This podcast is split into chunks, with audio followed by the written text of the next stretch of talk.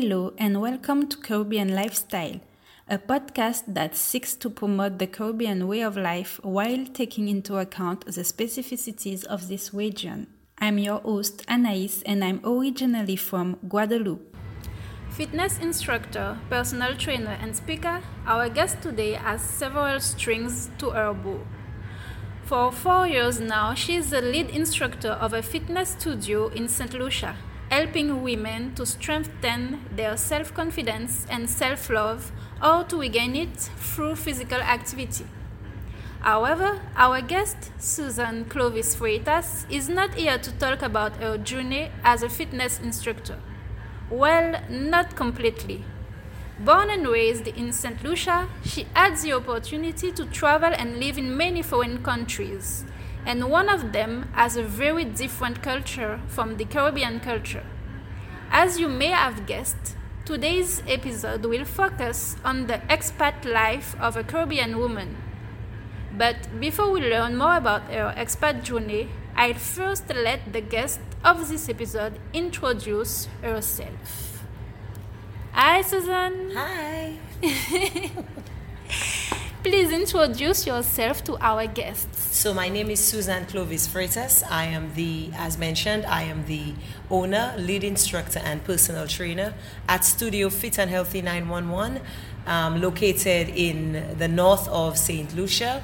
I have been a certified fitness instructor with CanFit Pro for the past, uh, now I guess 17 years, and for the past four, four to five years, I have been managing the studio in St. Lucia since moving back from Saudi Arabia.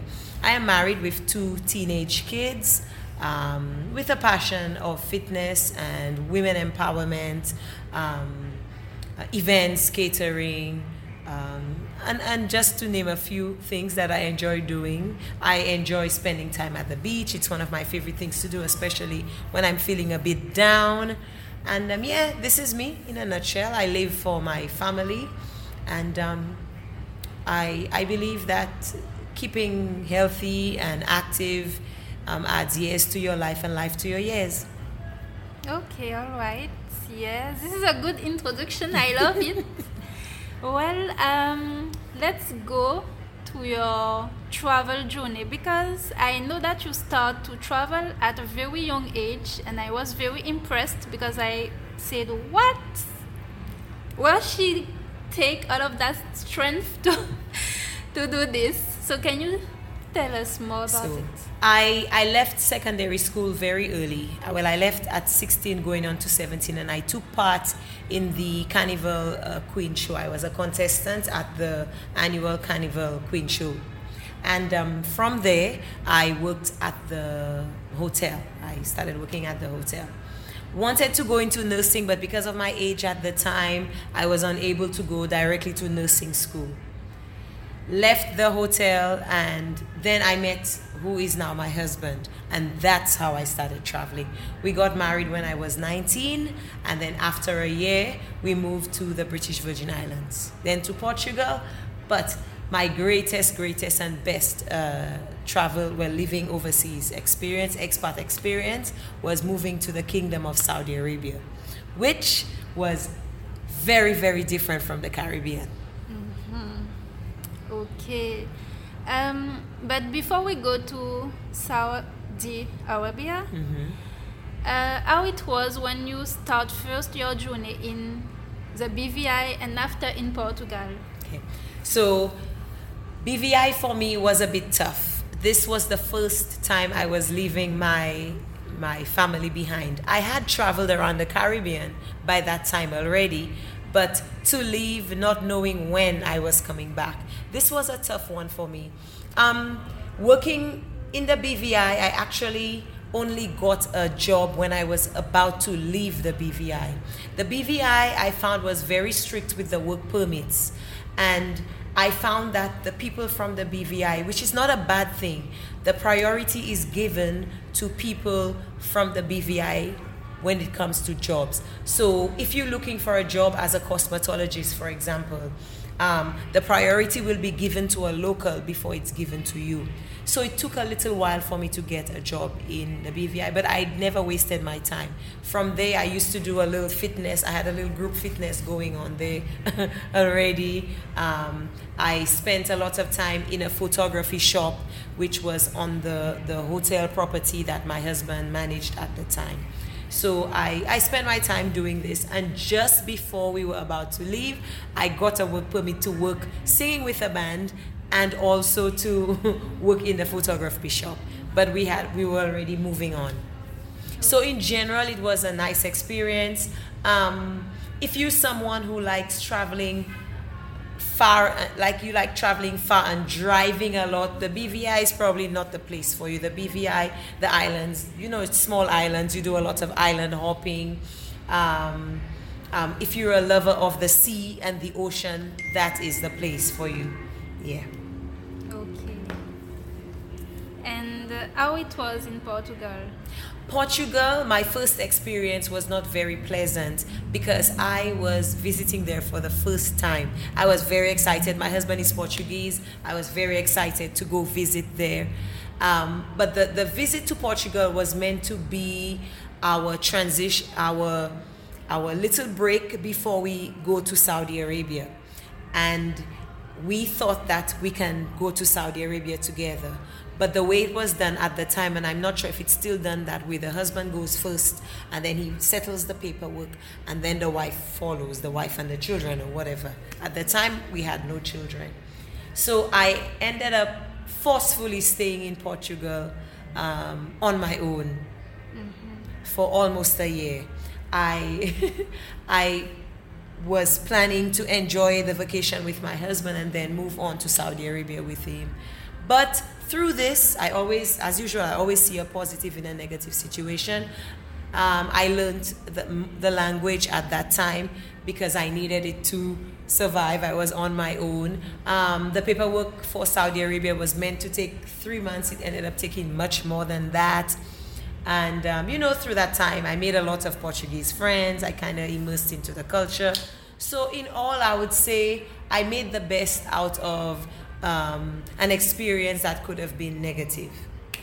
Okay, I something just come back in my mind about what you said about BVI that they will uh, give the job to the yes. people to the locals first yeah. and i know it's not the only island of the caribbean mm-hmm. that made that for instance in trinidad it's the same thing I know that you have to, if you have two people with equivalent degree, equivalent experience, they will give the job to a locals. Mm-hmm. Yes.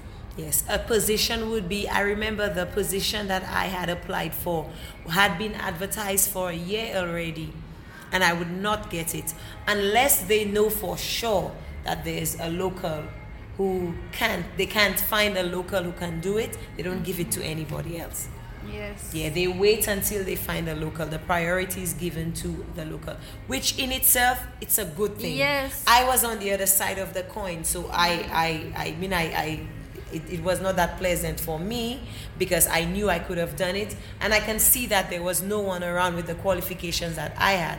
But at the same time, as a, as a St. Lucian and, and as a Portuguese as well, I would prefer the priority would be given to me in my country so I, I understood it. I was not upset. It was just very inconvenient because I'm sitting there and I'm available and I can't have this job legally because we're still waiting around for some loc- for a local to magically show up and, and you know and get the job. But I understood why, why, the reasoning behind it. Mm-hmm. All right. Um, yes. Well, you start to talk about Saudi Arabia, but I would like to know first what do you what did you learn when you was in BVI and in Portugal, like in cultural facts or in other certain things of about life? What did you learn? Because, well, as the listeners maybe know, St. Lucia is independent, but still under Commonwealth, and mm-hmm. BVI it's a kind of Commonwealth for overseas territories of England, I guess. Mm. Well, it's a British Virgin Island, so I would assume so. Yes. Yes. I think it's a kind of same status as USVI. Mm-hmm. Yeah. So mm. Well, British Virgin Islands would be under the British and the USVI Yes. is under the US, United States. yes. Yes. Indeed. So maybe you start to learn from there some differences with the culture in St. Lucia, even if it's Caribbean. But I guess there is little things different. I found that the British Virgin Islands, the the attitude of the people was similar to Saint Lucia, but I found the USVI, which I visited one or two of the islands. They were more. There was a lot of American influence, obviously because it's American, US yes. Virgin Islands. Yeah, but so if I were to liken it to one of them to Saint Lucia, the BVI was more more close to home for me. Okay. Yeah. And what about Portugal? Portugal, I love how friendly the people were. I felt at home. I was alone, but at the same time, I was never alone. Um, the, the people were very friendly, just like here. Um, if you're a foreigner, uh, people tend to, you know, try to make you feel very comfortable. I befriended some people at a, at a fitness studio, and then they are still my friends till today they knew I was alone and they just and they took me in and they um, made me feel very welcomed. So yes, I, I found they were very um, family oriented and um, yeah, just generally very friendly and very welcoming. Always want you to come eat with them. you can't say no, you know, very family oriented. Yeah. Well, when we talk about food, it's hard to say, mm, I'm not coming. No, it- it's too And tempting. food brings people together, food makes people Yes. happy. Yeah. Yeah. Well, let's go now to Saudi Arabia. Yes, we know that is really different from the Caribbean because well it's a more Muslim country in Yeah. the Middle East of the world and a little bit more strict, I will say. Saudi Saudi Arabia is is much more strict than the other Arab uh, nations. How did you handle it to live there? Because, well, you had, I don't know at what age you came in this country, in this kingdom, but When I arrived in Saudi Arabia, I believe I was 23. Before leaving Portugal to go to Saudi Arabia, I read up about Saudi. And Saudi Arabia, you know, you always heard about Saudi Arabia in the in the news.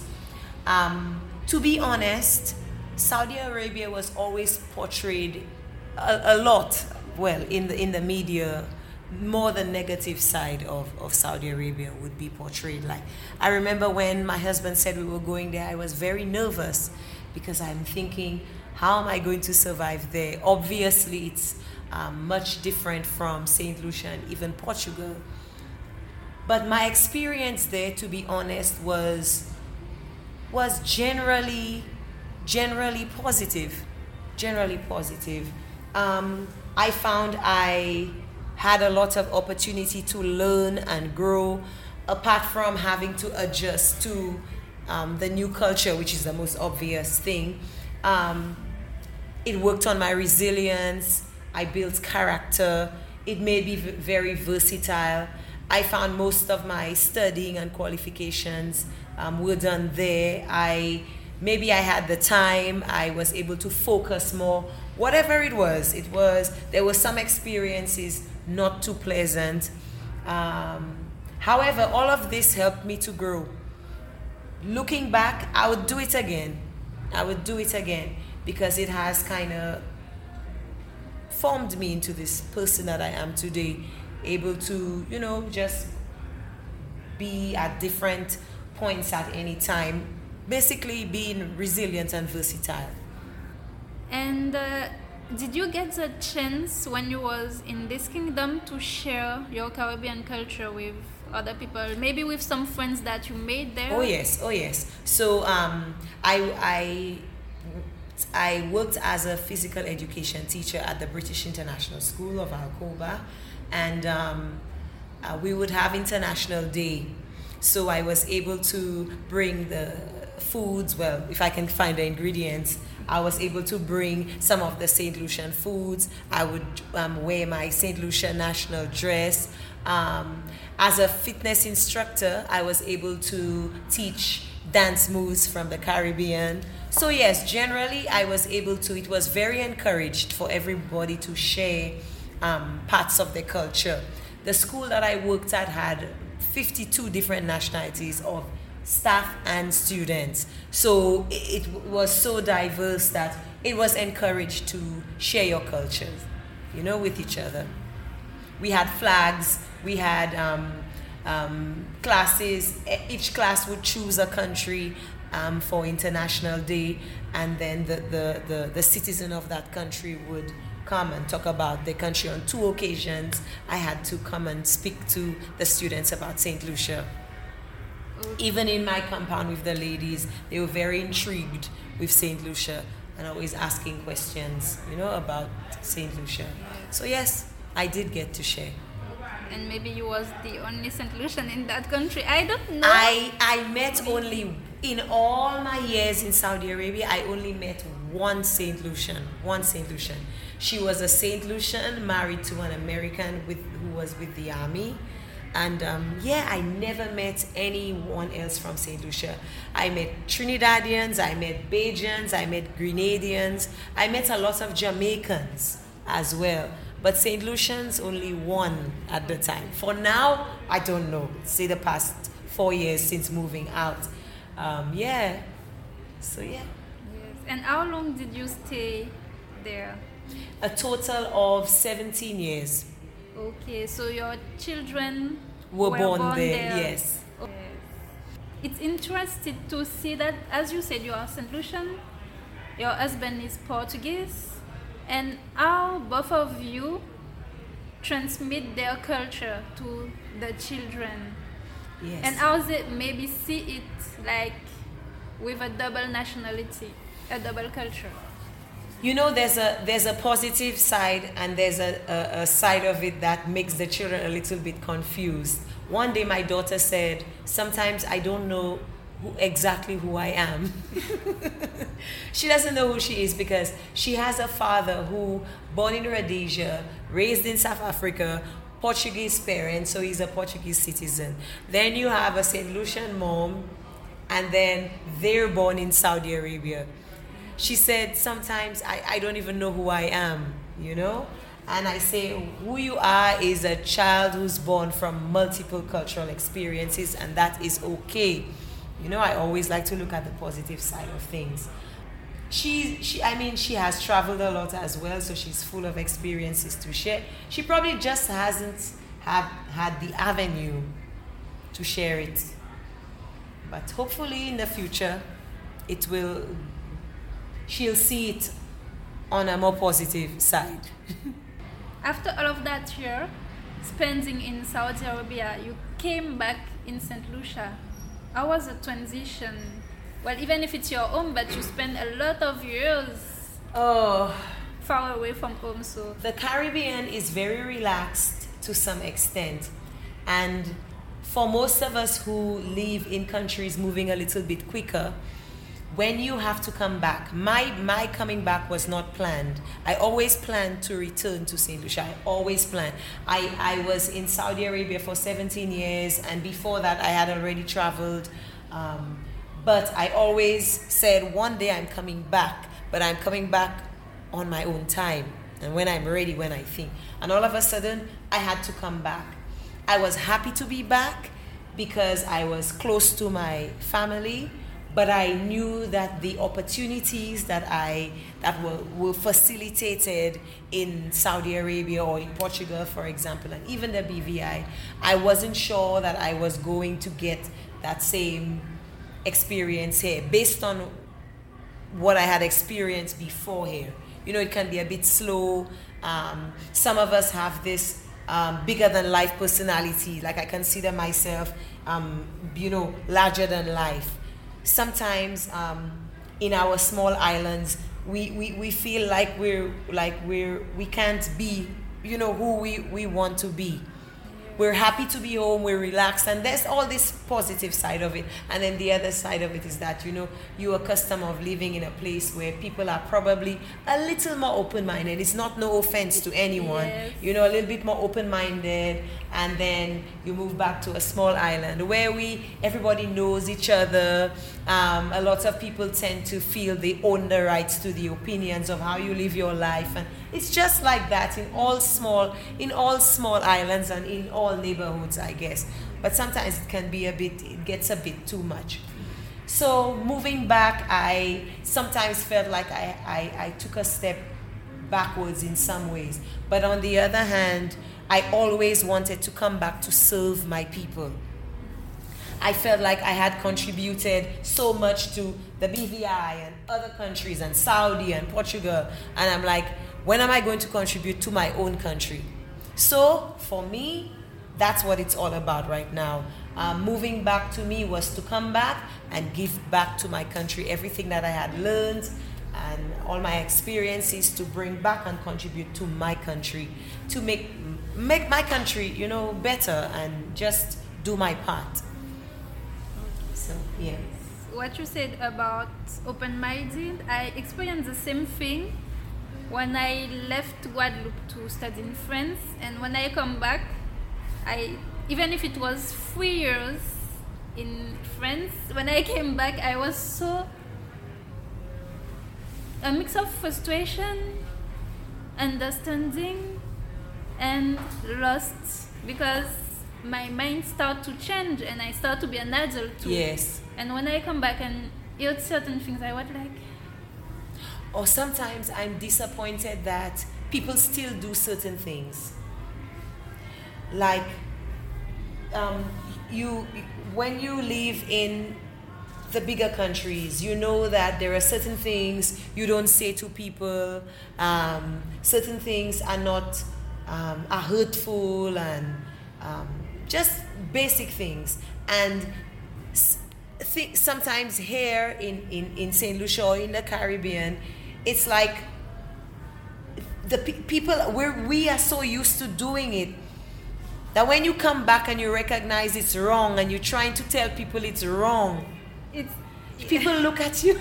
Like- they look at you strange like you're Yes, are strange. saying? or you think you're better than everyone or something like that. It's- and it's not that it's just that you've grown. Yes. you've grown mentally you've grown emotionally. You you you probably learn how to communicate better. Simple things like you've just learned to mind your you've learned to mind your business. Mm-hmm. And then you come back. So in some ways sometimes you feel like you've taken a step back but at the same time like i said i was happy to be back happy to be with my family. I always wanted to contribute in a positive way um, to my people and that is what i'm going to fo- focus on. Yes. um, if this is the positive side of it this is what i'm going to focus on. I think in this kind of case, you just have to be, because you will spend a lot of energy to try to make people change their mind. But if they didn't decide to Yes. change their mind, Yes. they will not. So Yeah. you just have to act and or you just change like how are. you react towards it and you just continue being you Yes, indeed. yep Well, we are almost at the end of the episode, so I have a signature question in the podcast, which is In your opinion, what makes the Caribbean unique? Like something you and you can only find here, you cannot find it anywhere else. Yes, so for me, for instance, I will say it's the fact that we are so mixed with different culture and we created something new from that. Like, if I take the example of our music, you will hear some African influences, Yes. European influences, American influences. American, yes. and we're able to merge it so nicely. For me, the Caribbean is very rich in culture, which is similar to what you're saying rich in culture, rich in history, and apart from the obvious natural, um, natural sites that we have. Look at St. Lucia, for example, the only drive in volcano. Look at our pitons. Look at our pitons. Where else do you find uh, pitons? You know. Um, so yes, our historical sites, our history, our culture, the way we, we're we're able to take the influences from different cultures and merge it so nicely. I think that makes us unique. Yes. Yeah. Well, thank you for accepting my invitation in this episode. Welcome. Do you have something else that you want to share with our listeners? I just want to, well, me from from a, a fitness um, instructor point of view, just to ask people to stay healthy, um, stay active. Um, we want to add life to our years and years to our lives. Yeah. Yeah, great message. Yes. Thank you again, Susan. Welcome. If you liked this episode or got curious, you can share it with your relatives. I also invite you to rate it and leave a comment on the platform where you listen to your podcasts. Or give your opinion on the Instagram account at caribbean.lifestyle.podcast. Thank you for your listening and stay tuned for more episodes.